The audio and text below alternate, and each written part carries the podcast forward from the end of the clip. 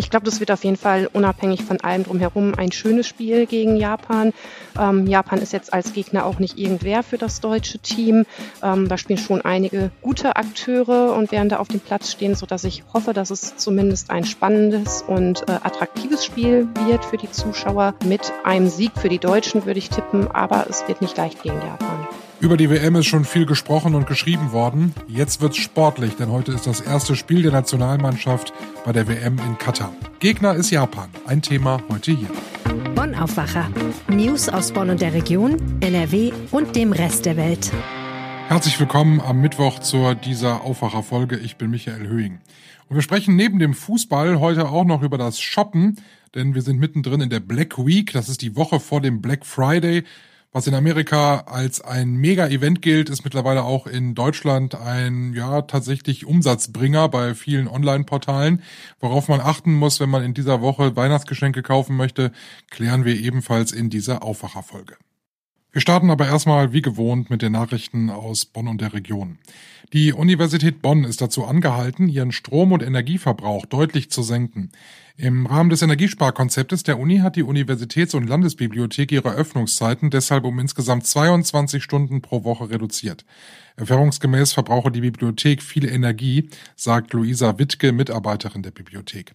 Die Verkürzung der Öffnungszeiten ist am Montag in Kraft getreten und eine von vielen Maßnahmen, um das von Bund und Ländern vorgegebene Reduktionsziel von 20 Prozent für die gesamte Uni zu erreichen. Studierende der Uni Bonn äußern sich kritisch gegenüber den Maßnahmen. Sie zeigen wenig Verständnis gerade für die Einschränkungen an den Wochenenden. Montags bis freitags hat die Bibliothek jetzt von 8 bis 22 Uhr offen, statt wie bisher bis 24 Uhr. An den Wochenenden hat die Bibliothek immer von 12 bis 20 Uhr statt von 10 bis 24 Uhr geöffnet. Oberbürgermeisterin Katja Dörner hat dem Stadtrat eine Beschlussvorlage mit einer Gesamtsumme von 221,3 Millionen Euro für die Modernisierung der Beethovenhalle präsentiert. Damit will sich die Stadtverwaltung auf der Krisenbaustelle mehr Handlungsfreiheit verschaffen.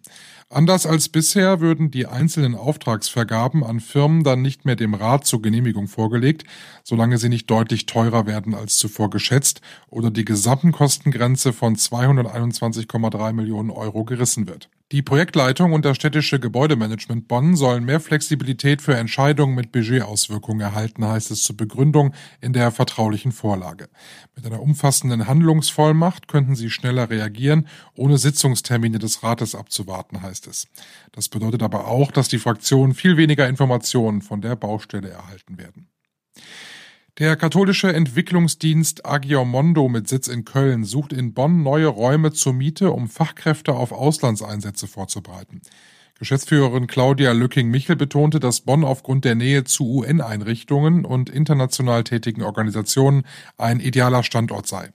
Die bisherigen Räume in Köln-Deutz seien mittlerweile zu klein und sanierungsbedürftig.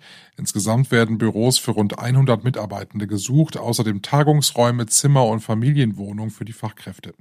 Diese lösen in der Regel ihre private Wohnung auf, bevor sie sich auf den Einsatz im Ausland vorbereiten. Die Organisation hat Interesse am Areal der Stiftskirche an der Kölner Straße bekundet.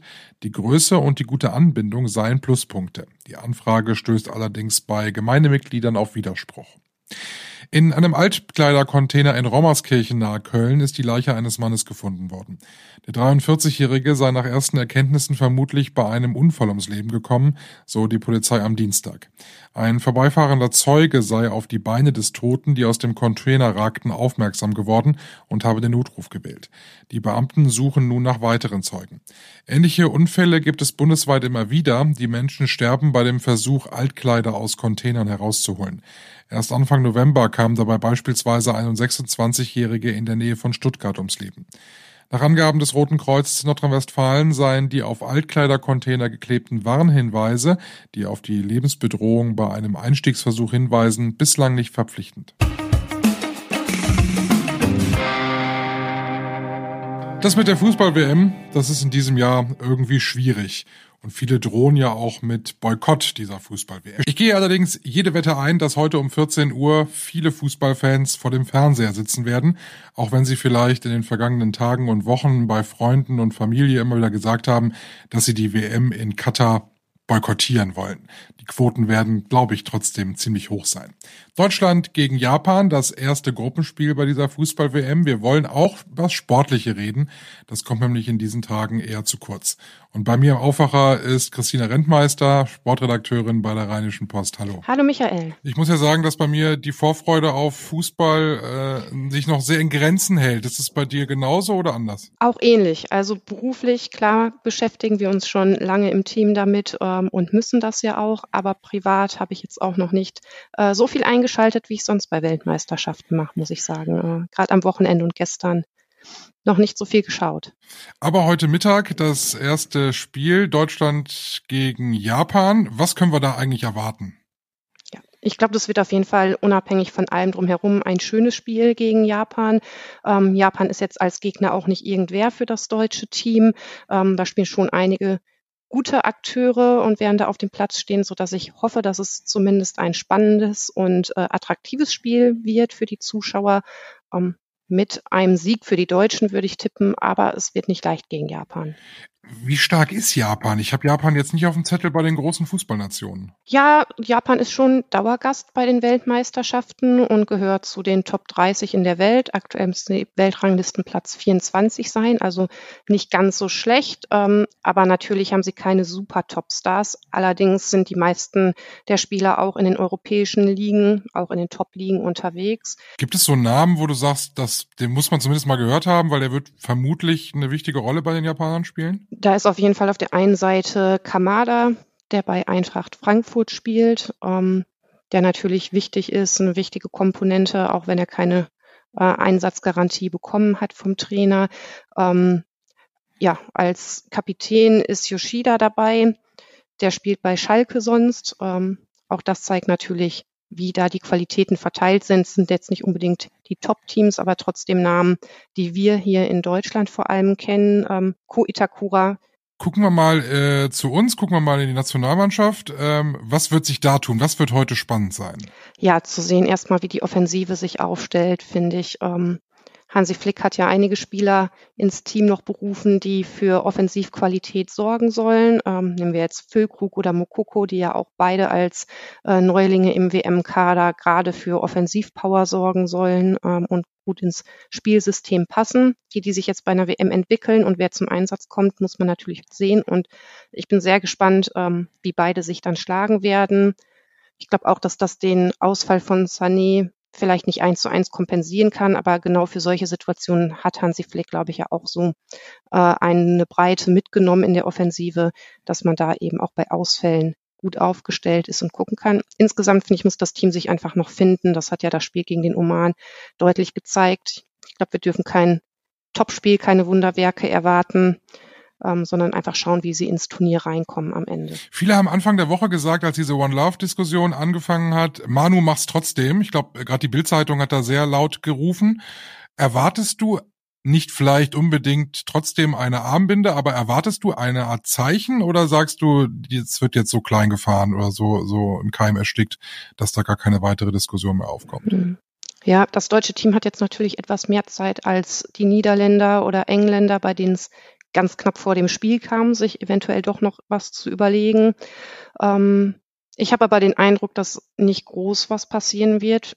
In den Interviews werden die Spieler vielleicht vor allem Manuel Neuer nochmal sagen, dass sie das schwierig finden. Ähm, die FIFA kritisieren für die Entscheidung. Davon gehe ich fest aus. Das ist ja jetzt auch schon gestern und heute auf Pressekonferenzen passiert. Ähm, ja, aber dass ein wirklich sichtbares Zeichen gesetzt wird, da habe ich eigentlich gerade wenig Hoffnung nach dem Statement des ähm, DFB. Aber man weiß es natürlich nie. Also wäre natürlich schon ein Statement, wenn Manuel Neuer trotzdem mit Regenbogenfahne oder irgendeinem Slogan aufläuft. Mir scheint es aber auch so zu sein, dass die FIFA da durchaus härter reagiert. Bei den Belgiern ist ja auf dem Trikot auch der Schriftzug Love nochmal verboten worden. Ähm, ich bin mir nicht sicher, ob es da einfach nur mit Sanktionen wie einer gelben Karte am Ende getan ist oder ob da noch andere Sachen im Hintergrund spielen, die wir einfach nicht wissen in der Kommunikation zwischen Verbänden und FIFA. Ähm, mein Eindruck ist, dass die Spieler da auch eine klare Ansage haben, dass sie sich zurückhalten bei der ganzen Thematik. Vermutlich eher was, was man sich für so ein letztes Spiel aufheben würde, wann immer das in diesem Turnier auch sein mag. Ja, das wäre natürlich immerhin ein Zeichen. Also auch schwierig einfach, dass man ein Zeichen nicht setzt, wenn es halt um ja, was geht. verboten wird, wenn es um was geht, genau. Ähm, es nur dann zu machen, wenn es halt um nichts mehr geht und egal ist, dann ist es halt ja auch als Zeichen fast schon egal, weil das kapiert ja nun wirklich jeder vor den Fernseher, dass das, das nicht die entsprechende Aussage ist. Aber ja, ich bin sehr gespannt. Wäre ein positives Zeichen, wenn noch was passiert. Aber ich glaube, da sollten wir nicht zu viel Hoffnung reinsetzen. Trotzdem versuchen wir heute ein wenig Normalität vielleicht in dieses Turnier zu kriegen und ein bisschen dieses Fußballspiel, wenn man es denn guckt und nicht boykottiert, dass man vielleicht ein bisschen das Gefühl hat, es ist eigentlich wie eine normale Weltmeisterschaft. Vielen Dank, dass du heute im Aufwacher warst. Danke dir. Egal auf welcher Homepage man ja momentan ist, überall wird man ja angebrüllt mit Werbeanzeigen zur Black Week, zum Black Friday. Und ich muss ja sagen, ich habe für dieses Jahr eigentlich gesagt, äh, ich lasse mich davon diesmal nicht irritieren. Ich werde nicht mitmachen, ich werde nichts kaufen. Ich habe bereits am Montag verloren. Ich habe das traditionell erste Produkt gekauft, was ich immer in der Black Week kaufe, schon seit vielen Jahren. Batterien. 100 Stück für 25 Euro. What? 20, knaller Preis. Und ich werde wahrscheinlich auch noch einiges kaufen in der Black Week und am Black Friday. Und darüber wollen wir heute sprechen bei uns im Aufwacher, weil es ist Black Week und wir kommen nicht dran vorbei, auch wenn wir wollen. Helene Pawlitzki ist da und hat sicherlich nichts gekauft. Nee, das ist richtig. Ich habe zwar schon ein bisschen geguckt, was es so gibt, aber ich bin noch nicht Opfer geworden. Äh, Michael, ich kenne aber Menschen, die tatsächlich sich frei nehmen am Freitag, weil Black Friday ist. Insofern, du bist nicht das schlimmste Shopping-Opfer, das ich kenne. Ich bin vielleicht auch nicht da am Freitag, jetzt wo du sagst, dass das möglich ist. Das ist ja echt eine schöne Sache. Bist du denn jemand, der sagt, ach ja, ich, ich guck zumindest mal, oder versuchst du das abprallen zu lassen? Also ich bin ehrlich gesagt nicht so eine gute Shoppingplanerin. Ne? Es gibt ja Menschen, die sich für diese Tage im November tatsächlich übers Jahr aufsparen, was sie so an größeren Anschaffungen machen wollen und das dann auch kaufen. Bei mir ist das dann eher so, dass ich aus allen Wolken falle, wenn ich höre übrigens, es ist wieder Black Week oder Black Friday oder Cyber Monday, das ist ja am Montag und dann Cyber Week. Und dann denke ich mir, hm, was brauche ich eigentlich? Brauche ich eigentlich irgendwas? Und surf dann so ein bisschen rum. Aber meistens scheitert es dann daran, dass ich am Ende doch denke, es ist zwar vielleicht ein gutes Angebot, aber ehrlich gesagt, mein alter Drucker tut tut's doch noch. Du hast dich ein bisschen mit dem Black Friday und dem ganzen drumherum äh, beschäftigt. Die wichtigste Frage, die man ja im Zuge dieser Aktionstage stellt, ist, ist es denn wirklich so günstig? Und jetzt bitte äh, nicht mein Weltbild zerstören. Es gibt schon Rabatte, aber natürlich muss man sagen, am günstigsten ist es, am meisten Geld spart man, wenn man nichts kauft, Michael. Dankeschön. Sorry. aber, aber wenn da jetzt zum Beispiel steht, äh, hier, gnadenlos reduziert, 40 Prozent äh, extra obendrauf oder so, ist das dann alles reine Werbemaschinerie oder, oder entspricht das schon der Wahrheit? Oder was sagt die Verbraucherzentrale zum Beispiel? Ich denke, ein Stück weit muss man immer davon ausgehen, ähm, dass das auch Methode hat und Masche ist. Es gibt schon Rabatte. Man muss aber auch bedenken natürlich, dass bereits in den letzten Wochen die Preise, die regulären Preise gestiegen sind. Das heißt, da geht dann von dem eigentlichen Rabatt ja eigentlich im Grunde genommen was runter. Das andere ist, dass es auch am Black Friday öfter mal Betrugsmaschen gibt, die ausgeübt werden. Insbesondere zum Beispiel beim Portal Amazon muss man vorsichtig sein, wenn man ein besonders günstiges Angebot findet, wo man auch noch per Vorkasse bezahlen soll, dann sollte man vorsichtig sein, denn es ist schon vorgekommen, dass Leute dann etwas gekauft haben und niemals die Ware erhalten haben. Da raten die Verbraucherzentralen also dazu, auf jeden Fall lieber hinterher zu bezahlen, sprich per Rechnung. Jetzt nehmen wir mal, machen wir ein Beispiel. Ich will einen neuen Fernseher haben. Ähm, weiß ich nicht, 55 Zoll ist klar, Marke ist mir eigentlich erstmal zweitrangig. Wie gehe ich da am geschicktesten vor in, bei dieser Masse an Rabatten? Also ich glaube, es macht auf jeden Fall Sinn, sich genau zu überlegen, was will ich eigentlich für ein Produkt haben. Denn ich glaube, es bringt nichts, ein Produkt zu kaufen, was man letztendlich eigentlich gar nicht haben will, nur weil es reduziert ist. Das heißt, ich glaube, die normale Recherche, was gibt es auf dem Markt, was ist das richtige Produkt für mich, die muss auf jeden Fall am Anfang stehen. Um diese Arbeit kommt man auch am Black Friday nicht herum. Und ich glaube, dann macht es Sinn, entweder in einschlägigen Shoppingportalen zu gucken, wo die Preise vergleicht, wo man die Preise vergleichen kann für bestimmte Produkte oder eben auf bestimmte Plattformen zu gehen, auf denen man sowieso angemeldet ist und wo man sich auskennt. Naja, und dann muss man eben gucken, ob sich das wirklich lohnt und man sollte sich vielleicht einfach wirklich auch nochmal überlegen, ich muss es nochmal sagen, ist das jetzt wirklich der richtige Zeitpunkt für den Kauf? Denn wir wissen alle, die wirtschaftliche Lage ist schlecht, die Energiepreise sind hoch, wir wissen alle nicht, was der Winter bringt und ich würde davor warnen, jetzt das Ersparte auf den Kopf zu hauen. Es gibt einen Tipp der Verbraucherzentrale, der lautet, man soll, bevor man kauft, ähm, den Artikel durch mindestens zwei Preissuchmaschinen jagen und wenn der Preis, den man da auf dem Portal oder wo auch immer gefunden hat, immer noch der günstigste ist, dann kann man den kaufen. Das ist, das klingt richtig nach Arbeit. Ja, ich glaube auch, das ist es. Aber es kommt eben auch wirklich darauf an, ob man ob es einem so wichtig ist, dabei zu sparen. Ne? Und ich meine, wenn das so ist, dass man wirklich ähm, mit dem Geld haushalten muss, dann macht das ja auch Sinn, die Arbeit zu investieren. Andernfalls ist eben sowieso die Frage, ob man am Black Friday jetzt hängt. Ich würde, glaube ich, nichts einfach nur kaufen, weil Black Friday ist. Das baut ja auch, muss man auch sagen, einfach so einen künstlichen Zeitdruck auf. Ich würde auf jeden Fall sagen, nicht bis zum Freitag warten und dann so eine Blitzangebote machen, sondern wenn man sich im Verdacht hat, dass man vielleicht eher mal so Impulskäufe macht, die man hinterher vielleicht ein bisschen bereut, dann lieber jetzt schon mal gucken oder einfach sagen, okay, fein, die 10, 20, 30 Prozent Rabatt sind schön, aber ich kaufe lieber ausgeruht und vernünftig. Ich bin ein bisschen Gott, eine Spaßbremse gerade, es tut mir leid, aber ich glaube, das muss man einfach alles nochmal sagen. Ich habe ich hab auch total schlechtes Gewissen. Ja, aber wir sind da ja nun mal sehr unterschiedlich. Ich bin ja ein emotionaler Käufer. Ja, ich eigentlich auch. Deswegen, ich glaube ehrlich gesagt, deswegen ermahne ich mich auch gerade so ein bisschen selber. Vielen Dank, Helene. Sehr gerne. Und wir schauen noch auf das, was heute wichtig wird am Mittwoch. Da gibt es einen wichtigen Termin in Berlin. Der Bundestag setzt seine Haushaltswoche fort und heute wird über den Kanzleretat gesprochen. Das ist eigentlich äh, vom Kanzleretat her relativ unwichtig, aber alle Parteien nutzen es im Grunde zur großen Generaldebatte und gerade die Opposition wird dort eine Bilanz über die bisherige Politik der Bundesregierung ziehen und das wird sicherlich sehr wortgewaltig werden. Außerdem, wir haben es angesprochen, heute Abend das erste Gruppenspiel der deutschen Nationalmannschaft gegen Japan bei der Fußball Fußball-WM in Katar. Und der Vermittlungsausschuss von Bundestag und Bundesrat berät heute über das Bürgergeld. Da gab es ja gestern eine Einigung bereits zwischen der CDU-CSU-Fraktion und den Regierungskoalitionen. Dort werden wir also dann heute nochmal dann erfahren, ob dieser Vermittlungsausschuss dann dort eine Lösung gefunden hat, dass der Bundesrat das Bürgergeld dann auch absegnen kann mit leichten Änderungen. Wir gucken noch zum Schluss aufs Wetter und das sieht heute eher grau und regnerisch aus. Die Sonne kommt nur selten durch. Die Temperaturen ein bisschen milder als gestern, liegen bei 10 Grad maximal. Morgen der Donnerstag wird mit 12 Grad noch ein bisschen angenehmer und dann bleibt es auch meistens trocken. Das war der Aufwacher für heute Mittwoch, den 23. November. Ich bin Michael Höhing. Habt einen schönen Tag und tschüss. Mehr Nachrichten aus Bonn und der Region gibt's jederzeit beim Generalanzeiger. Schaut vorbei auf ga.de.